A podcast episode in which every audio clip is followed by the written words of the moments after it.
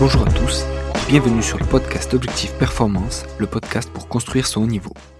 Je vais interviewer des kinés du sport, prépa physique, coach ou autres qui amènent et accompagnent leurs athlètes au plus haut. Aujourd'hui, je discute avec Nicolas Hoth. Après avoir terminé son Master STAPS à l'Université du Texas à Austin, il est revenu en France. Ancien combattant MMA avec à la clé notamment une médaille de bronze au championnat du monde amateur en 2015, il est maintenant directeur performance à la MMA Factory à Paris. En parallèle, il intervient depuis 2015 au Krebs d'Île-de-France sur différents sports et a monté sa société Smart Fight Personal Trainer. Dans cet épisode, on parle donc de facteurs limitants MMA, de sa routine de testing et du pouvoir du vestiaire.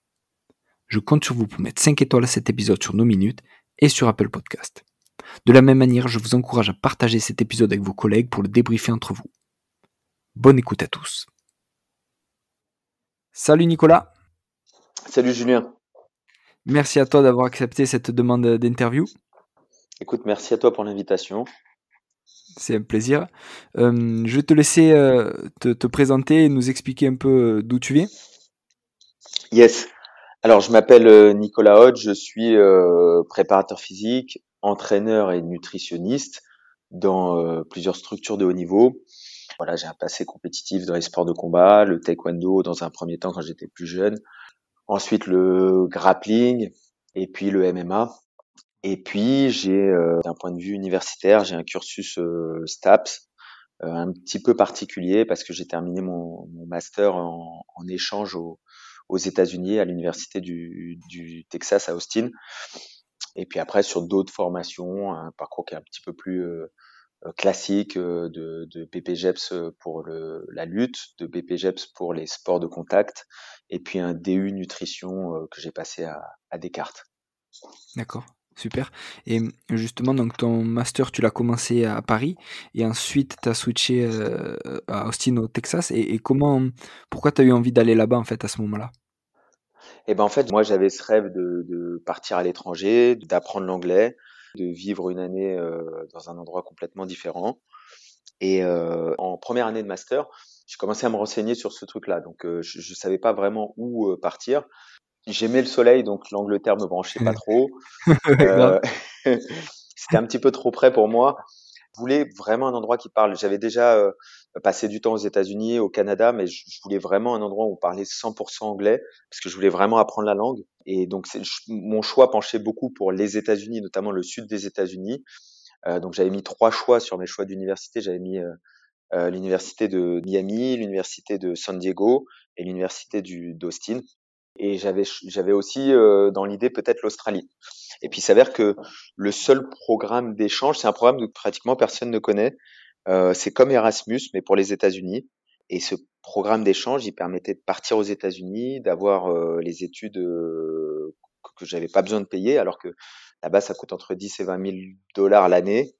Ouais. Euh, d'avoir une bourse d'aide euh, aux étudiants étrangers, voilà, vraiment de partir dans des conditions euh, privilégiées. Et donc j'ai fait le dossier, j'ai joué le jeu, j'ai passé le TOEFL, qui est, qui est, qui est un test d'anglais qui est ouais. vraiment pas facile il fallait avoir, euh, pour la petite anecdote, il fallait avoir 80 sur 120 pour être accepté dans l'université américaine. Et, euh, et j'ai eu 80 sur 120. euh... c'est bien, ouais, tu rentres dans les critères. Ouais, ouais. ouais, je rentrais dans les critères. Euh, donc voilà, donc j'ai eu un, un, petit peu de chance sur ce parcours. J'ai bossé pour, mais j'ai eu aussi un petit peu de chance. Et puis j'ai réussi à débarquer dans cette université, l'université du Texas à Austin. C'est-à-dire que non seulement j'ai réussi à partir là-bas, mais en plus, je suis, je m'en rendais pas compte avant de partir là-bas, mais j'ai eu la chance de partir dans une université vraiment euh, exceptionnelle dans la dans la dimension sportive de l'université quoi. Je dis toujours pour essayer de faire visualiser la chose, le stade qu'on avait dans lequel on, nous on avait les cours euh, de, de, de, notre département kinésiologie, le sport en gros comme STAPS là-bas, donc nous, on, fait, on, faisait ça dans le stade. Le stade, c'était un stade de 105 000 places, le stade de l'université. Euh, de, dedans, on avait, euh, on avait pour le football féminin, le, le, soccer, le football féminin, on avait un stade de 20 000 places. Pour le volley, on avait 5 euh, 000 places. Pour le basket, on avait un stade de 20 000 places. Enfin, c'était vraiment, euh, non, pour le, la, ouais, non, la dimension sportive du truc, c'est quelque chose d'hallucinant. Et du coup, dans ce master, est-ce que tu as pris le temps quand même de continuer à pratiquer euh, euh, du MMA ou un des sports de combat en même temps que tes études là-bas? Ouais, en fait, ce qui se passe, c'est que donc euh, moi, je, pratiquais le grappling à l'époque. Et puis début 2010, on me dit voilà, il y a une compétition de pancras, c'est les championnats d'Île-de-France, qu'est-ce que tu veux faire, etc., etc. Donc je fais les championnats d'Île-de-France, classe B. Donc tu vois, c'était avec avais un casque, machin. Euh, je gagne les championnats d'Île-de-France. Quelques mois après, on me dit tiens, il y a, y, a y a, un super fight au Havre, etc. Est-ce que ça te dit? Donc, je vais là-bas, je gagne le combat aussi. Et puis, euh, pendant l'été 2010, je pars aux États-Unis. J'arrive là-bas, j'ai envie de continuer à pratiquer le, le JJB, j'ai envie de continuer à pratiquer un peu les sports de combat, quoi. Et dans la fac, il y a deux clubs. Il y a un club de JJB, puis il y a un club de lutte. Le club de JJB, je sais pas, j'accroche pas trop. Euh, moi, je venais d'un style qui était, je, je m'étais entraîné euh, dans le 91. On avait une équipe qui était un style très basé sur la lutte, euh, grappling, etc. Et là, c'était vraiment JJB, JJB. J'accroche pas trop sur le truc. Et par contre, la lutte, j'accroche, j'accroche avec l'équipe, j'accroche avec l'ambiance, quoi. Je trouve ça super sympa. Et donc, je me retrouve dans cette équipe de lutte à faire de la lutte. Et je sais pas, trois semaines après que j'ai commencé, les gars, ils me disent, ouais, bon, voilà, il y a une compétition, ça va être dans l'état du dessus, donc je sais pas, t'as as, as 10 heures de route, tu vois. Ouais. Tu prends un minibus, tu fais 10 heures de route, t'arrives, t'arrives le. Alors comment on a fait? Parce qu'on n'a pas dormi là-bas, donc je sais même ouais. plus comment on a fait. Tu vois, on a dû partir super tôt. On, ouais, on est arrivé là-bas dans une, dans une énorme fac aussi, euh, mais dans l'état d'à côté. ils avaient installé la compète, on a fait une compète de lutte je crois que j'ai fait un ou deux combats, j'ai perdu les deux combats, ou j'ai fait, j'ai fait un combat, j'ai perdu, et puis de là, voilà, j'ai fait quelques compètes de lutte. J'ai eu euh, sur la saison, j'ai fait une dizaine de combats de lutte et j'ai dû avoir euh, cinq victoires, quatre cinq victoires et, et cinq six défaites, tu vois. Ouais. Euh, mais mais super expérience, super expérience avec la team, super expérience, euh, l'ambiance, le voyage, tout ça, super quoi.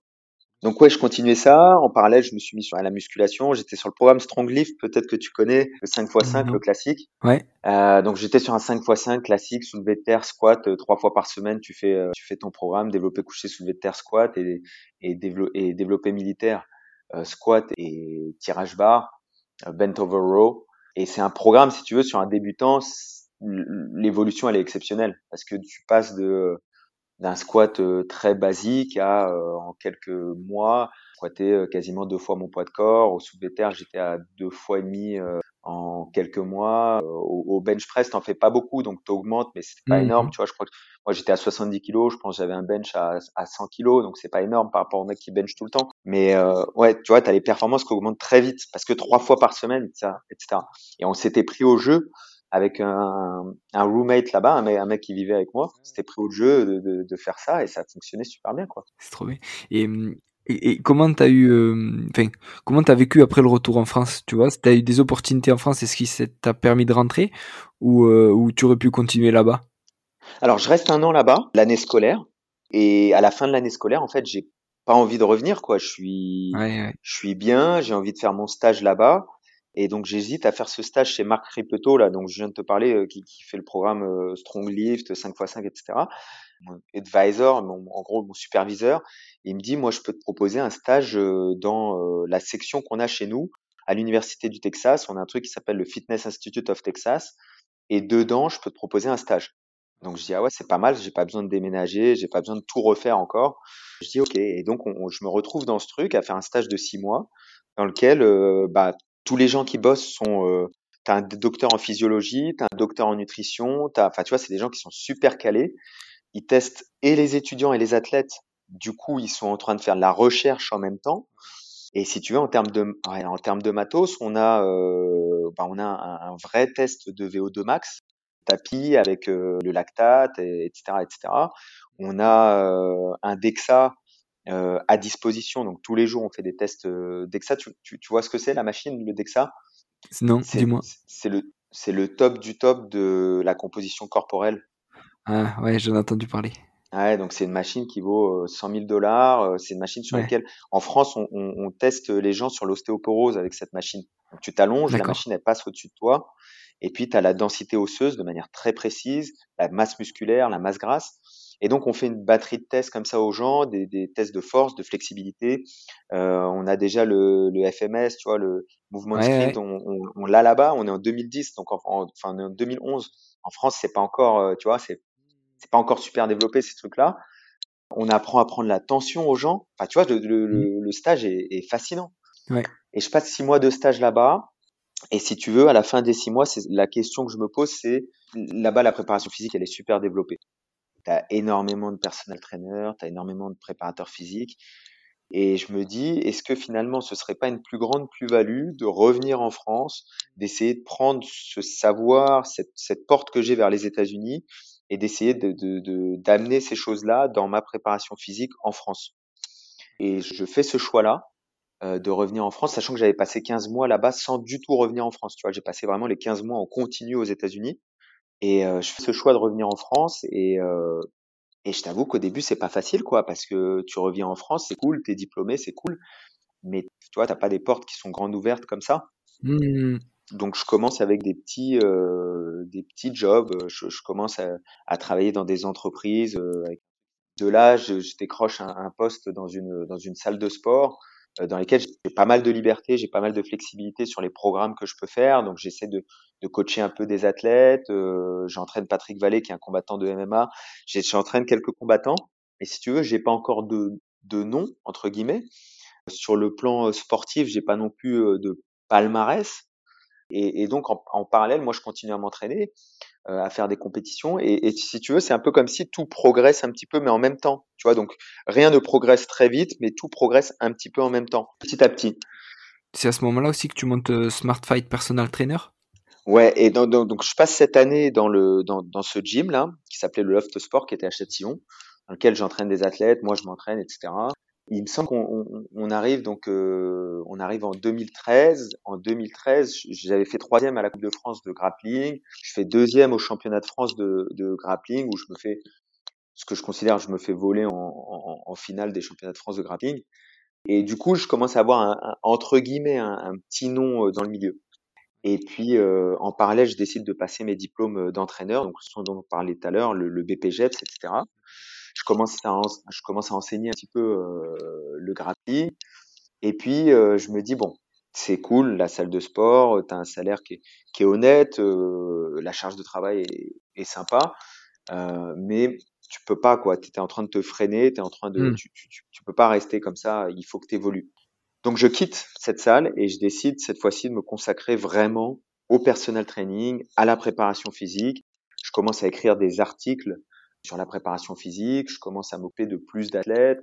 À l'époque, je m'occupe un peu de, de, de, Peter Ligier, qui par la suite est devenu vraiment un très très bon combattant, qui était déjà titré à l'époque, mais par la suite qui a vraiment explosé.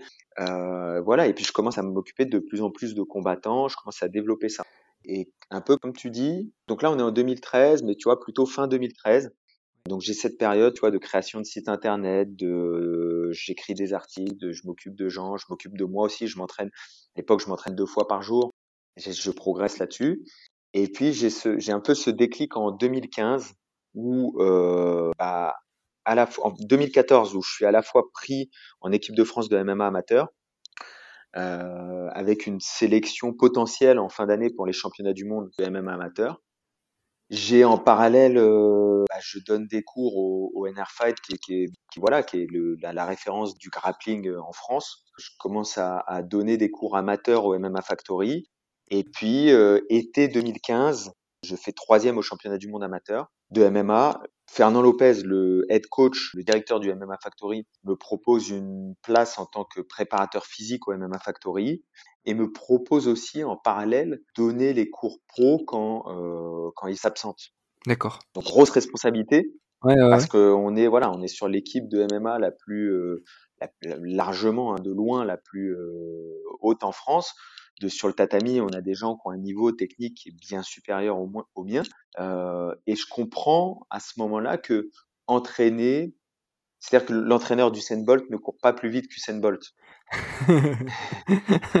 Mais c'est dur, c'est-à-dire que le jour où je me retrouve sur le tatami face à ces légendes, c'est-à-dire qu'on a Tonton sur le tatami qui est, qui est le français le plus titré en MMA, on a Michael Lebou qui est à l'UFC, on a Francis Nganou qui est à l'UFC, on a, on a Taylor qui est à l'UFC, on a le plus haut niveau français de loin en sport de combat et je me retrouve à organiser des séquences d'entraînement pour les faire progresser ces mecs-là. Ouais, c'est énorme. Et puis à les accompagner en combat et puis etc etc. Et en parallèle de tout ça, de tout ce qui m'arrive, donc cette place de troisième au championnat du monde, cette place de préparateur physique et d'entraîneur au MMA Factory, cette responsabilité sur la nutrition que je commence à prendre aussi au MMA Factory, et euh, en parallèle, on m'appelle pour le Krebs et on me propose une place de préparateur physique au Krebs Île-de-France. Donc j'ai vraiment hein, tout qui arrive en même temps. Ouais. Ouais, c'est tout qui arrive en même temps. C'est un peu comme, j'ai encore donné une analogie, mais c'est un peu comme ces chanteurs que euh, qu'on voit exploser du jour au lendemain. Et quand tu leur fais une interview, tu leur dis mais personne te connaissait, comment t'as explosé du jour au lendemain? Et le mec en fait dans l'interview il dit mais j'ai pas explosé du jour au lendemain. Ça fait dix ans que je fais ça. Et c'est juste au bout de dix ans, il y a eu les fruits de tout ce que je fais qu'on portait, mais ça fait longtemps que je fais ça.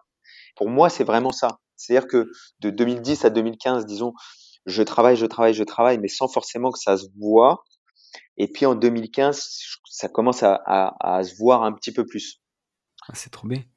Non, ouais, c'est génial. Et pour le Krebs, justement, alors quel, euh, quel athlète, euh, quel type de sport tu gères et quel athlète tu gères?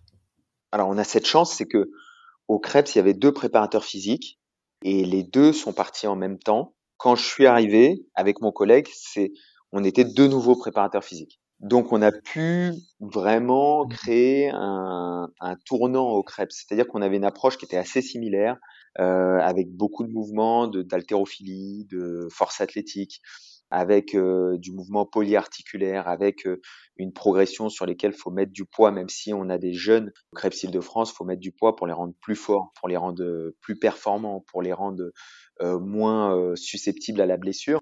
Et on est arrivé avec cette approche en 2015. Et quand tu dis 2015, c'est hier 2015, mais en termes de préparation physique, je suis sûr que c'est quelque chose que tu as vu. L'évolution des mentalités qu'on a eues entre 2015 et aujourd'hui, elle est incroyable. C'est-à-dire que nous, quand on arrive en 2015 au Krebs et qu'on dit aux différents entraîneurs qu'on dit on va faire du squat, ouais. on, on se retrouve confronté, pour certains entraîneurs, on se retrouve confronté à un mur. Et ce mur, il est encore plus difficile à effacer que quand tu discutes avec l'entraîneur et que tu lui dis, écoute, j'aimerais qu'on fasse le point sur le squat et la, la, littérature scientifique sur les effets du squat et la dangerosité du squat. Et le mec te dit, mais moi, je suis convaincu de ce que tu me dis. Sauf que moi, je suis responsable d'un groupe France. Et quand il va y avoir un problème, une blessure, le médecin, les parents vont me demander ce qu'ils ont fait à l'entraînement. Et quand je, les jeunes vont dire qu'il a fait du squat à l'entraînement, oh, je vais me retrouver. Tu vois ce que je veux dire? C'est-à-dire que ça va plus loin que et ce que tu fais, j'y crois. Ça va à comment on va considérer mon poste par rapport à ce que tu fais. Mmh, putain.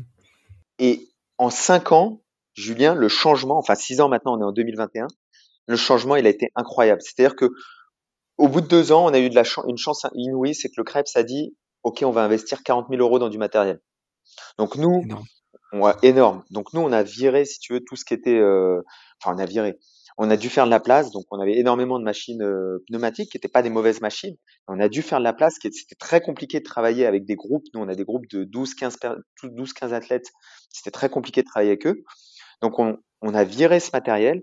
On a pris 8 racks à squat, une Smith machine. Ah ouais, trop bien.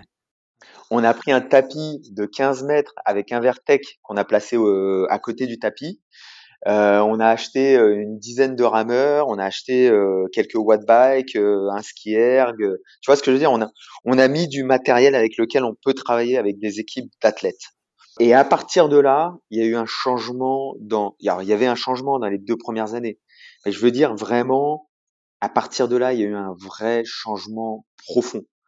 Euh, C'est-à-dire que je prends souvent l'exemple du volleyball masculin au volleyball masculin, on avait une légende, un mec qui a entraîné le volley depuis des années et des années, qui était, qui, aurait dû être en retraite moi quand je suis arrivé, mais si tu veux, qui continuait à entraîner, tu vois, un passionné, un vrai passionné. Et première année, il continue, donc lui, il s'occupait de la préparation physique de ses joueurs, il s'occupait de l'entraînement, mais aussi de la préparation physique. Tu sais, c'est les coachs à l'ancienne qui ont toutes les casquettes, ils font tout. Et puis au bout de deux ans, il me dit, écoute, j'aimerais que tu t'occupes des plus vieux, le groupe élite en gros, en gros. Euh, voilà, j'ai quatre mecs, j'aimerais que tu t'en occupes. Ok. Et puis l'année d'après, il me dit ouais, j'aimerais que tu prennes euh, finalement euh, la moitié du groupe. J'ai dit ok. Et puis au bout de trois ans, bah, je me suis retrouvé à m'occuper du groupe en entier. Et c'est ce que je dis, tu vois, c'est la confiance qui a été développée, c'est le les retombées, les résultats, etc., etc. Et ça l'a fait entre guillemets sans forcer puisque tu y allé petit à petit et sans arriver en disant ben voilà moi je sais tout mieux que tout le monde et il faut faire à ma façon. Mais tu y allais euh, tranquillement et, et, ça s'est fait petit à petit. C'est ça. Alors attention, moi quand je suis arrivé j'ai travaillé avec beaucoup de sports. C'est-à-dire qu'aujourd'hui au Crêpe je travaille avec trois sports. Mais quand je suis arrivé, je travaillais avec cinq ou six sports. J'ai travaillé avec le cyclisme, j'ai travaillé avec le volet masculin, volet féminin, hockey sur gazon. J'ai travaillé avec l'équipe de France de karaté et j'ai travaillé avec le basketball. C'est tellement différent comme. Euh, c'est tellement différent. Tu avais des temps de, euh, tu vois, tu avais une heure et quart avec le volet euh, masculin, volet féminin, hockey sur gazon. Tu avais 30 minutes avec le basketball. T'avais, enfin, tu vois, tu avais des temps différents. Tu avais des niveaux différents. Tu avais sur le cyclisme, bah, c'est, on n'a pas du très haut niveau sur le cyclisme au Crêpes de France. Sur le karaté, tu avais les champions du monde. D'accord. Donc tu avais euh, d'un côté des champions du monde, de l'autre côté des. Enfin, tu vois, tu avais vraiment de tout.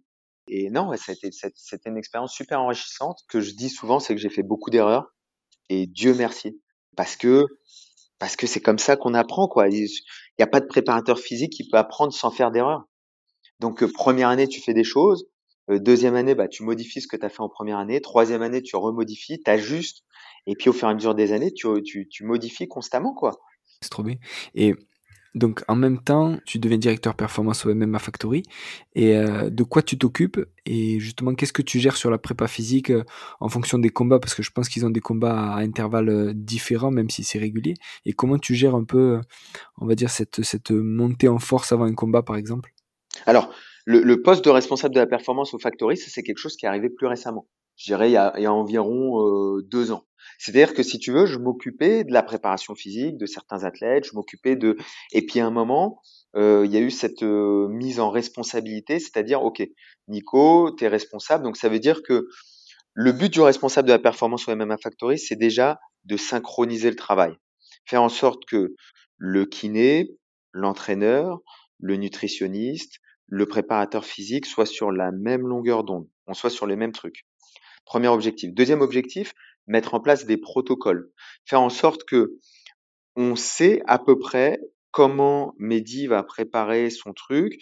On travaille à peu près de la même façon avec une, liberté pour chaque préparateur physique, mais on est sur les mêmes thématiques et surtout on regarde comment ce type de travail influe sur la performance. Est-ce que ça on est bien? Est-ce qu'on doit ajuster, etc. de façon à progresser sur ces choses-là? Ça c'est deuxième chose. Et puis troisième chose, la prise en charge des, des différentes problématiques. Alors la prise en charge des stagiaires, prendre les stagiaires, les répartir sur les différents groupes. Une des choses que j'ai fait, dont je suis euh, assez fier, on avait à un moment une saturation des préparateurs physiques au MM Factory. C'est-à-dire qu'on avait des préparateurs physiques qui avaient 4, 5, 6 athlètes. Un choix que j'ai fait, ça a été de ne donner que deux ou trois athlètes maximum par préparateur physique. Ok. De façon à ce qu'on ait du travail individualisé et qu'on ait une charge de travail pour les préparateurs physiques qui soit vraiment limitée je veux que les deux mecs que tu encadres, tu les connaisses parfaitement et tu sois dispo pour eux à chaque séance, en dehors des séances si besoin, qu'il y ait une relation qui, se crée entre, toi et ton préparateur physique. Et, ça, je pense que vraiment en termes de, confort, en termes de qualité de, prestation, ça a été un gros bond en avant. Et ces athlètes dont le prépa s'occupe, les deux ou trois, est-ce que hum, ont forcément, ils sont de la même caté, ils ont le même niveau ou rien à voir? Non, parfois, c'est des gens qui sont différents. Souvent, malgré tout, comme tu le dis, c'est des gens qui ont des objectifs qui sont assez proches. C'est des gens parfois qui sont proches eux-mêmes euh, l'un de l'autre parce que il y a des affinités qui se créent. Donc, si on peut rapprocher des personnalités qui vont bien ensemble, bah c'est super. Et c'est ce qu'on essaye de faire. Mais vraiment, cette idée déjà de mettre deux personnes maximum par préparateur physique, ça, ça a été vraiment une, c'est un gros plus, quoi toi, donc à titre personnel, tu continues quand même de t'occuper de certains athlètes? Ouais, bah c'est pareil. C'est pareil que ce que je te dis, c'est-à-dire que ouais, bah moi j'ai là j'en ai actuellement j'en ai quatre sur vraiment que, dont, dont je m'occupe personnellement. C'est-à-dire que j'appelle ça mettre les mains dans le cambouis. Euh, j'en ai quatre avec lesquels je, mets, je mets les mains dans le cambouis. J'ai euh, et, et, et, je fais exprès, hein, c'est du très très haut niveau. Donc on a Lucas Diallo sur lequel on prépare euh, la sélection pour les Jeux Olympiques en judo. On a euh, Nassourdine Imavov qui est à l'UFC, Euh, donc voilà, pour, le, pour lequel on prépare ses, combats à l'UFC. Taylor Lapillus, sur lequel on, mise tout sur un retour à l'UFC. Hein, il a un palmarès exceptionnel, mais pour l'instant, il n'est pas encore retourné à l'UFC, donc on est vraiment en train de travailler sur ça. Et on a euh, Elias Mamoudi, qui est la pépite du, du Muay Thai français, qui, a combattu pour la ceinture du One, etc. en Muay Thai, et donc sur lequel aussi on développe les qualités physiques en fonction du, du passé de ces athlètes-là, euh, est-ce que toi, tu vas leur demander, parce que donc Mixed Martial Arts, on, comprend bien que tout est, euh, tout est possible en termes d'arts martiaux, mais ils ont tous une base, on va dire, différente. Et toi, en tant que prépa physique, comment tu les construis? Est-ce que tu les construis pour euh, appuyer sur leurs points forts et qu'ils soient vraiment en gros les on va dire top 2, top 3 mondiaux sur euh, telle qualité euh, on va dire physique? Ou est-ce mmh que tu veux un, minimum on va dire sur toutes tes qualités physiques et on va dire lisser tout ça? Comment tu bosses? Je bosse avec une notion de facteur limitant. C'est-à-dire que j'ai un modèle de performance que j'ai établi au travers des, des, centaines de tests que j'ai fait sur mes athlètes depuis 10 ans donc, si tu veux, la base de test, à la base, je l'ai pris d'un préparateur physique américain qui bossait avec des athlètes de très haut niveau. Et puis, ensuite, j'ai rajouté avec mon expérience, avec ce que j'ai observé comme données sur tous les gens que j'ai testés, j'ai modifié un petit peu cette base de test. Et donc, j'ai cette dizaine de tests qui sont pas des tests euh, euh, fancy, qui sont pas des tests super compliqués, qui sont des tests. Le, un des critères principaux de cette, de, de cette liste de tests, c'était je veux qu'ils soient réalisables n'importe où. C'est-à-dire que là, par exemple, je vais emmener, euh, je, vais investir dans un Moxie, je vais emmener euh, Taylor, euh, Elias, je vais, tous les emmener à l'INSEP pour des, pour des batteries de tests qui sont plus compliquées. Mais si tu veux, pendant toutes ces années, je voulais travailler, être capable de travailler avec un athlète sans, sans avoir, sans avoir besoin d'avoir recours à un labo, sans avoir besoin d'avoir recours avec des tests très simples, effectuables dans 90% des salles de musculation. Donc, pour l'explosivité des membres on n'a pas de plateforme de force, on a un triple saut. Pour euh, l'explosivité des membres sup, on a un maximum de pompe en 10 secondes. Tu vois ce que je veux dire? C'est des tests. N'importe où, je peux faire ce test-là. C'est hyper fonctionnel. C'est hyper fonctionnel.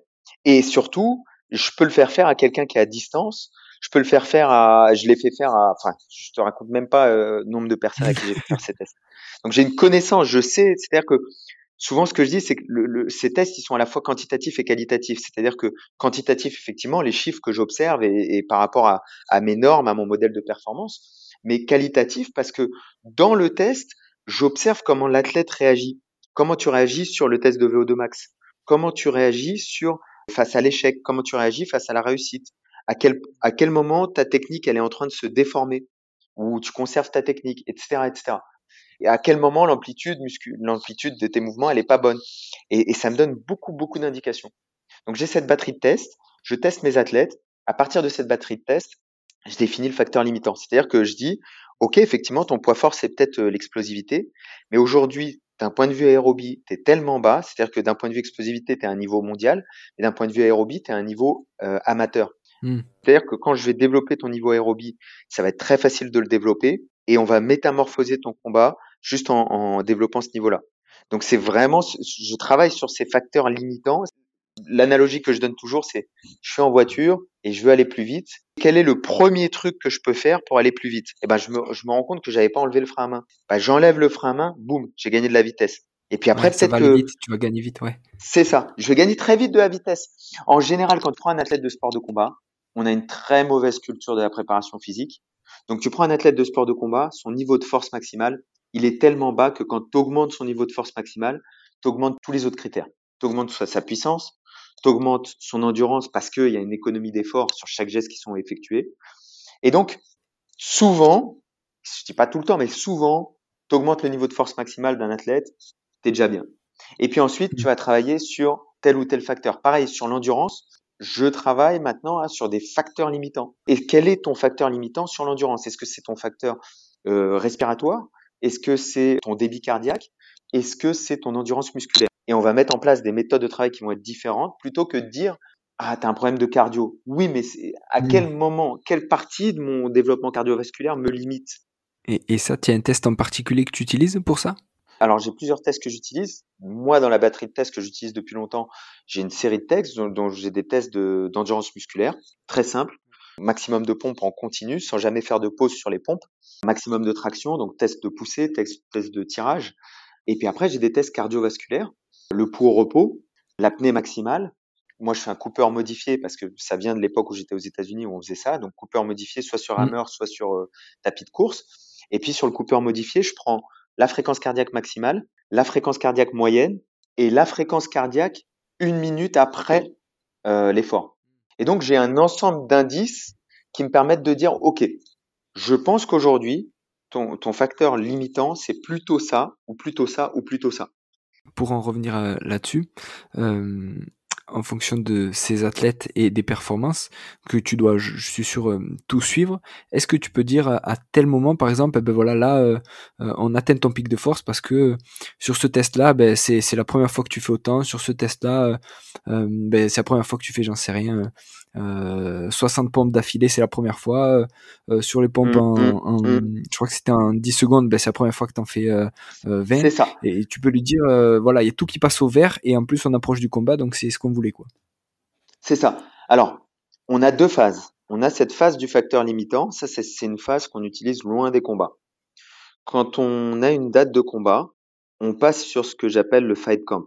Quand la date est définie, on n'est plus sur l'amélioration du facteur limitant, on passe sur se rapprocher de la spécificité du combat et comme tu dis, te renforcer sur tes points forts. C'est-à-dire que, et c'est pareil finalement que, que sur l'aspect technique, c'est-à-dire que loin des combats, disons que tu es, mauvais au sol, on va travailler ton sol parce qu'on est loin des combats. Quand on se rapproche du combat et qu'on a une date, on va faire ensemble, tu es mauvais au sol, on va faire ensemble que, en sorte que tu n'ailles pas au sol. Donc on travaille plus sur ta capacité à être bon au sol, on travaille sur ta capacité à ne pas aller dans ton point faible. Et sur la prépa physique, c'est exactement la même chose qu'on va faire. C'est-à-dire qu'une fois qu'on approche du combat, ok. Nassour qui combat le 20 février, il va affronter un lutteur. Quand on fait le fractionné, quand on arrive sur ce travail de fractionné, on fait un fractionné dans lequel on mélange le travail de percussion, qui est le point fort de Nassour, et le travail de préhension, parce qu'on sait, on sent que son adversaire va l'obliger à lutter. Donc on, mélange des phases.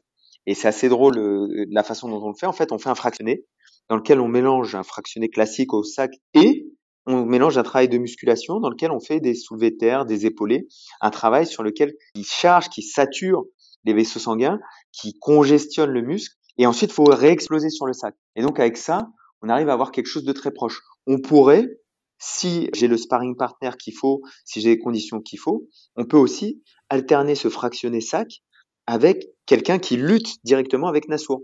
Tu vois, on, on rentre, plus on s'approche et plus on rentre sur du, de l'hyper spécificité. Et en plus, vu que tu bosses aussi là où il est fort, euh, en te rapprochant du combat, mais même, même lui, moralement, il doit se dire ça. ça y est, je retrouve ce que j'aime, là où je suis bon, et ils doivent prendre confiance en approchant du combat. Donc c'est tout bénef, quoi. C'est ça. Et on a ce truc, il y a, y, a, y a deux trucs qui sont très forts. Il y a la première chose, c'est le temps le temps de travail avec un athlète. Quand ça fait un an, quand ça fait deux ans que tu travailles avec un athlète, il y a une relation de confiance qui s'est instaurée. Il y a des patterns qui ont été mis en place qui font que l'athlète devient presque demandeur de son fractionné sac, de son, tu vois, il devient demandeur de ce test qui le rassure quant à sa performance le jour du combat.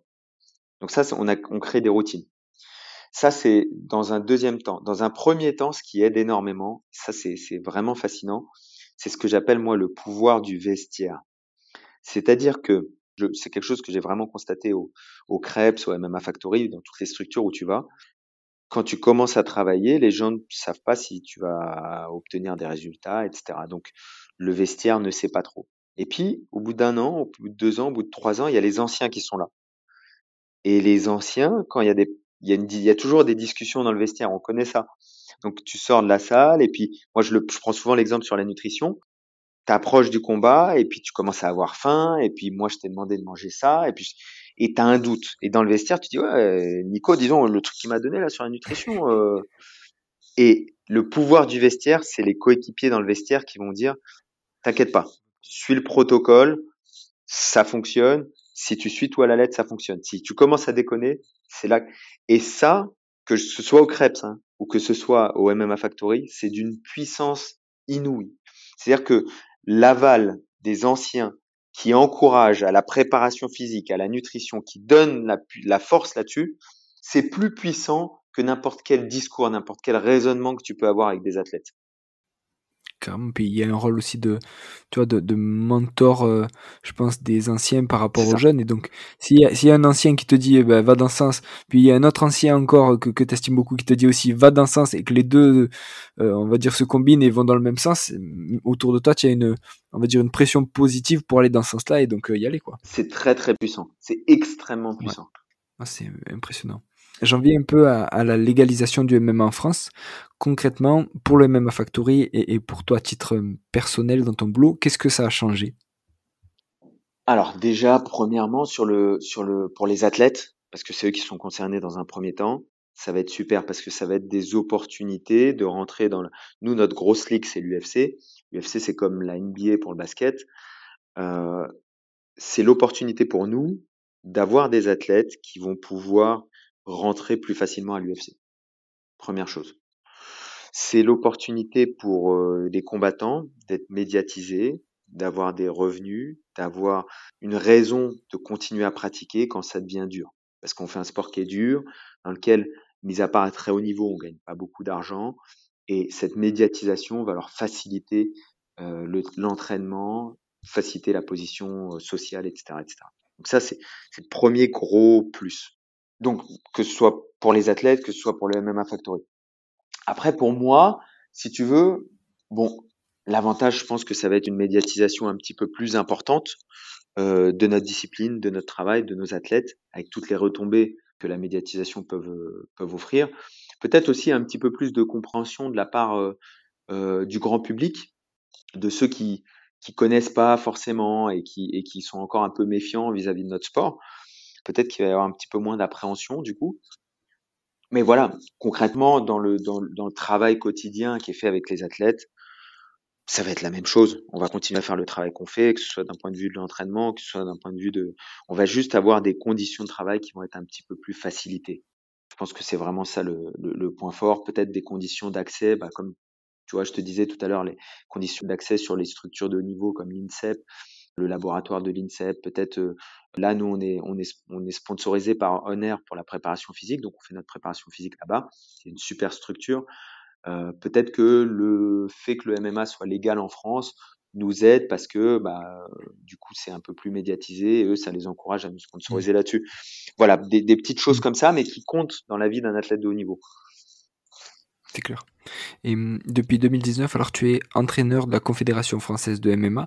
Donc est-ce que là tu es encore hum, prépa physique ou, tu es juste entraîneur là-dedans? Alors ce qui s'est passé, c'est que la CFMMA, euh, qui, est en gros qui est l'association qui euh, emmenait, donc il y a un championnat du monde amateur de MMA, qui est quelque chose qui est lié à l'UFC et, et, qui est quelque chose d'énorme. C'est-à-dire que euh, je ne me, rappelle, plus des chiffres précis, mais il me semble que c'était 125 ou 130 pays qui ont participé au dernier championnat du monde de, de MMA amateur. C'était organisé au Bahreïn.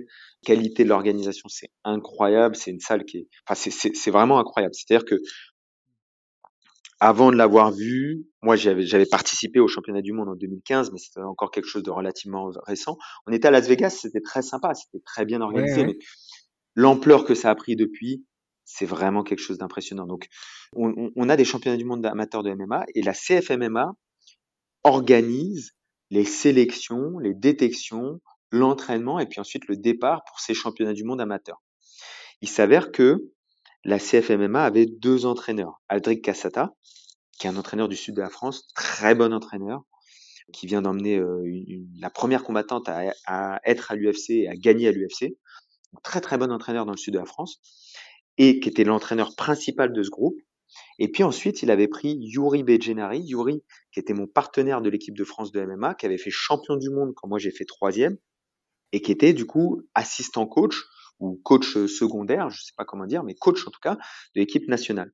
Et étant donné l'ampleur du groupe qu'on a emmené en 2020 au championnat du monde de MMA, ils ont fait appel à un troisième entraîneur. Il s'avère que le troisième entraîneur auquel ils ont fait appel, c'est moi-même.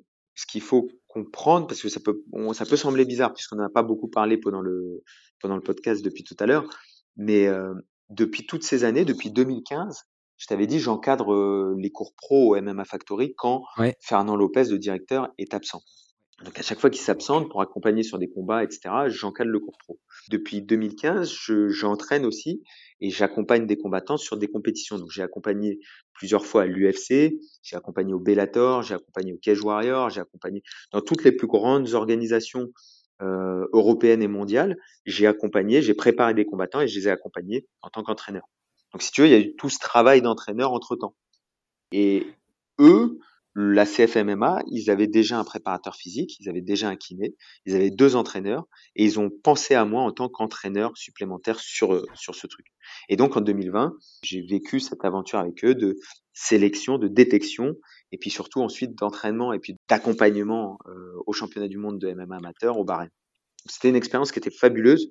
Vraiment, j'aime moi j'aime beaucoup beaucoup les départs en équipe et en équipe comme ça avec beaucoup de coaching, avec beaucoup de, avec un niveau très élevé de compétition, avec un vrai professionnalisme dans l'organisation. C'était une, une, expérience incroyable sur lequel on a constaté que bah, le niveau français n'a pas n'a pas à rougir du niveau international. Et, et tu parlais tout à l'heure de légalisation et d'influence de la légalisation sur le MMA amateur. Je pense que sur le MMA amateur, ça va vraiment être l'opportunité de développer cette section de MMA amateur, de, de la développer, d'avoir des vrais regroupements, d'avoir des vrais calendriers compétitifs, etc., etc. Maintenant, pour être transparent là-dessus, moi j'ai accompagné et j'avais cette fonction. À partir du moment où le, le MMA a été légalisé, ce qui s'est passé, c'est que il y a une fédération qui a été mise en place. La fédération de boxe anglaise a pris en main le MMA, et donc la, et donc la fédération de, de boxe anglaise a créé une cellule qui pour l'instant est, est, gouvernée et dirigée par Lionel Bressefin et euh, Johnny Frachet. Et c'est cette cellule-là, jusqu'à temps en tout cas qu'il y ait des votes, il va certainement y avoir des votes à un moment, mais pour l'instant en tout cas c'est cette cellule-là qui va... Euh, alors pour l'instant, je ne crois pas qu'ils aient avancé sur ce projet-là, mais en tout cas, c'est eux qui vont décider de la mise en place d'un groupe France ou pas, et puis de, la, de qui entraînera le groupe France, de quelle façon, etc. Donc, si tu veux, cette position-là d'entraîneur national, c'est une position que j'ai eue, je dirais, pendant, pendant un an. Mais si tu veux, aujourd'hui, on ne peut pas dire que je sois entraîneur national. D'accord. Ouais, tu sais pas si ça va perdurer ou. Hmm. Effectivement. Aujourd'hui, je dirais qu'il n'y a même pas d'entraîneur national. Et pour être tout à fait transparent, j'aime beaucoup ce, ce job et j'ai pris énormément de plaisir, mais je ne suis même pas sûr qu'avec mon emploi du temps actuel, j'aurai le temps d'être un entraîneur national à plein temps. Donc, je ne sais pas quel type de fonctionnement ils veulent mettre en place, etc. Et je suis même pas sûr qu'aujourd'hui, c'est quelque chose que j'aurai le temps de faire. Malheureusement, parce que c'est vraiment, c'est un une des choses que j'apprécie le, plus. Mmh. Et justement, alors, est-ce que tu as des, des, mentors ou des gens qui t'inspirent dans le MMA ou, ou, ailleurs au vu de ton parcours? J'en ai beaucoup, j'en ai beaucoup. Alors, c'est, ce que je vais dire, c'est peut-être un petit peu atypique. J'en ai pas beaucoup en réel et j'en ai beaucoup en virtuel. C'est-à-dire que il y a énormément de gens qui m'ont inspiré, mais vraiment profondément, qui ont modifié ma façon de penser, de voir les choses, de, ressentir les choses, etc. Qui sont des gens que j'ai jamais rencontrés, qui sont des gens que pour lesquels j'ai lu tous les écrits, j'ai suivi euh, les cours en ligne, etc. Mais qui, ont vraiment modifié ma, perception de la préparation physique, euh, mais sans nécessairement les avoir rencontrés. Euh, après, euh, oui, j'ai rencontré des gens exceptionnels. Mon premier entraîneur de taekwondo, forcément, qui a, a, posé les fondations de ma passion pour le sport. Ensuite, j'ai eu Patrick Fallet, qui a été vraiment une, qui a été vraiment un guide, euh, voilà, qui a été un guide tout au long de, qui a été comme un grand frère. C'est-à-dire que ce mec était le meilleur combattant français à 84 kilos pendant un moment. C'est un mec avec qui on faisait du taekwondo, c'est lui qui a, qui a, commencé le MMA, c'est lui qui un jour m'a dit euh, passe dans mon club pour commencer le MMA. Donc j'ai commencé le MMA par rapport à lui. Euh, c'est lui qui euh, était en STAPS avant que moi je sois en STAPS et qui m'a guidé là-dessus. Tu vois, c'est vraiment, c'était un guide de loin, sans, sans peut-être même qu'il le sache, tu vois, vraiment. Et c'est vraiment quelqu'un qui a une position de, de grand frère par rapport à moi. Ensuite, j'ai eu euh, toujours eu beaucoup de respect et beaucoup d'admiration pour le parcours de Gintas Zilinskas. Je ne sais pas si tu connais ce gars-là. Non. Gintas, c'est un mec qui est lituanien déjà, qui a grandi dans des salles de sport, qui a grandi dans, dans des salles d'altéro, qui a euh, grandi dans des salles de sport de combat aussi. C'est un mec qui parle français, qui parle anglais, qui parle russe. qui côtoie personnellement certains des hommes les plus forts du monde, qui côtoie personnellement certains des, des, des meilleurs. Euh, le, le, kettlebell, c'est un sport en Russie qui s'appelle Girevois et qui pratique ça à très haut niveau. Voilà, c'était vraiment quelqu'un dont je me suis beaucoup inspiré dans des échanges qu'on a eus, euh, dans des préparations physiques qu'il a pu me faire, mais aussi dans euh, beaucoup de choses que j'ai vues à distance de lui, dans des écrits qu'il a pu poster, dans des vidéos qu'il a pu poster. Donc c'est quelqu'un dont je me suis beaucoup inspiré. Et puis après, il y a eu Fernand, forcément, Fernand Lopez, sa vision du MMA, sa vision de l'entraînement, ouais, qui m'a qui, m'a beaucoup apporté. Voilà, j'ai appris beaucoup de choses, j'ai appris à oser, euh, j'ai beaucoup appris à oser avec Fernand. J'ai appris à, à entraîner le, très haut niveau à créer des camps d'entraînement pour le très très haut niveau et à le faire de, de, de, face, de, la, face, de la meilleure façon possible, à travailler en équipe. Ouais, j'ai beaucoup appris. Puis après, il y a, d'autres gens qui, qui m'ont marqué, mais avec lesquels j'ai moins travaillé. Thomas Louversa, numéro un mondial IBJJF, une philosophie incroyable sur le sur le JJB. J'ai beaucoup appris de lui. Et puis après, beaucoup de gens euh, en ligne, comme je te disais, euh, Mike Isratel, euh, incroyable, Joel Jamison. Là, je sors d'une formation avec André Ospina sur le FRC, euh, Functional Range Conditioning, sur la mobilité, le stretching, etc. C'est un mec qui est incroyable. Je suis beaucoup sur les écrits, les vidéos d'Evan Pécon en, ce moment. Vraiment, dans la, dans la préparation physique, il y a des gens qui m'ont qui m'ont fasciné. Il y a des gens vraiment sur lesquels, en général, quand je tombe sur un mec que je trouve très intelligent, qui a un savoir qui est vraiment particulier, je prends tout. C'est-à-dire que je, je lis tout ce que le mec a publié, je regarde toutes les vidéos qu'il a sorties, et quand j'ai épuisé le film, en anglais ils disent voler le cerveau, quand j'ai volé le cerveau du mec, eh ben je passe à quelqu'un d'autre. Mais vraiment, j'ai je suppose que tu fais la même chose. J'ai vraiment ce truc où il y a des mecs dont, sur Internet notamment dont j'ai volé le cerveau. C'est-à-dire que j'ai tellement lu leurs trucs que j'ai tellement passé de temps à lire, relire, essayer de comprendre ce qu'ils faisaient que aujourd'hui j'ai intégré les choses. C'est-à-dire que je te le dis, mais sans même penser à que en fait ça vient de cette personne-là. Et mais oui, c'est des gens qui m'ont qui m'ont forcément marqué quoi. C'est il y a des livres de préparation physique, il y a des écrits qui sont euh, qui sont formidables. Je crois que c'était ta question suivante, c'est ça? Ouais, justement. Ouais ouais. Est-ce que tu en as deux ou trois là vraiment où tu te replonges dessus régulièrement parce que tu dis putain là je suis sûr que j'aurai une réponse euh, euh qui te convient quoi? Alors sur le, les livres en français, j'étais beaucoup déçu des ouvrages en français. C'est-à-dire que un ouvrage de référence en France, le livre de, de Pradet, j'arrive pas quoi. Je trouve, je, je veux pas surtout pas lui manquer de respect, mais je, trouve ça nul. Alors que moi, j'ai des ouvrages, des vieils ouvrages que je trouve fantastiques. Je prends l'exemple des ouvrages de Weineck, euh, que ce soit Biologie du sport ou euh, Manuel d'entraînement. Je trouve que c'est des ouvrages qui sont formidables. Bien sûr qu'il y a des notions qui sont dépassées, bien sûr qu'il y a des erreurs dedans, euh, bien sûr qu'on a évolué depuis mais la qualité de l'ouvrage, le raisonnement, la construction de l'ouvrage, fabuleux. Donc euh, fabuleux. Joel Jamison pour les sports de combat, Ultimate MMA Conditioning, fabuleux. Mike Israetel, que ce soit sur le Scientific Principle of Strength Training, que ce soit euh, Scientific Principle of euh, Hypertrophy, le Volume Book, Recovery Book, euh, RP Diet. Le mec, c'est tous ces ouvrages, c'est de l'or quand on parle de Zatsursky, Science and Practice of uh, Strength Training, tuerie. Euh, l'ouvrage, c'est une tuerie. Là, de tête, je visualise pas toute ma bibliothèque, mais il y a des ouvrages, quand je les prends, c'est, pour moi, c'est vraiment l'ouvrage vaut de l'or, quoi. C'est-à-dire que le savoir qu'il y a dans ce truc, tu te dis, mais comment ça se fait que les mecs se ruent pas sur ce livre pour exploiter ce savoir, quoi? Il y a tellement de trucs. Si on parle de, j'ai fait une, carrément, pour, pour donner une idée, j'ai fait un e-book sur euh, les ouvrages que je recommande parce que c'est une question qu'on me pose tellement souvent. Ouais, ouais. Ah, c'est trop bien ça. Et j'ai réparti l'e-book en catégories. Donc j'ai mis euh, sur le marketing par exemple, sur le marketing, le personal training, il y a Jonathan Goodman. Je trouve que ce qu'il fait c'est fabuleux. Euh, j'ai dévoré ses, ses, ses, ses, books sur ça. Voilà, de, de tête ce qui me sort là comme ça sur la prépa physique, c'est ça qui me sort de tête. Mais je suis sûr que j'en oublie plein où je, où je te dirais ce mec-là, ce qu'il a fait, c'est fantastique. Si on parle de programmation, les livres de Vladimir Isurin sur la programmation, que ce soit, je crois que le, nom du livre c'est Block Training uh, Periodization for uh, High Level Athlete. Waouh, le livre il, te retourne quoi. Tu lis le truc, tu lis les écrits de Verkoshansky. Block Training for uh, Endurance Runner. Waouh, le truc. The Science of Speed, un, livre sur le running de Steve McQuell, il me semble. Pareil, c'est des livres, c'est ouais, c'est de l'or quoi. Hmm. Et ça fait au taquet de référence. Non, mais ça fait. Je te dis, j'ai fait une liste Parce que les gens me disent, Nico, tu me recommandes quoi comme ouvrage? Et j'ai envie de dire, mais ça dépend de quel domaine on parle. Cet ouvrage sur tel domaine, c'est une tuerie, mais sur tel autre domaine, ça manque un petit peu. Mais y a, non, il y a des trucs qui sont incroyables. Ouais. Et justement, alors, où c'est qu'on peut te joindre si on a des questions et où c'est qu'on peut retrouver le e-book dont tu parles?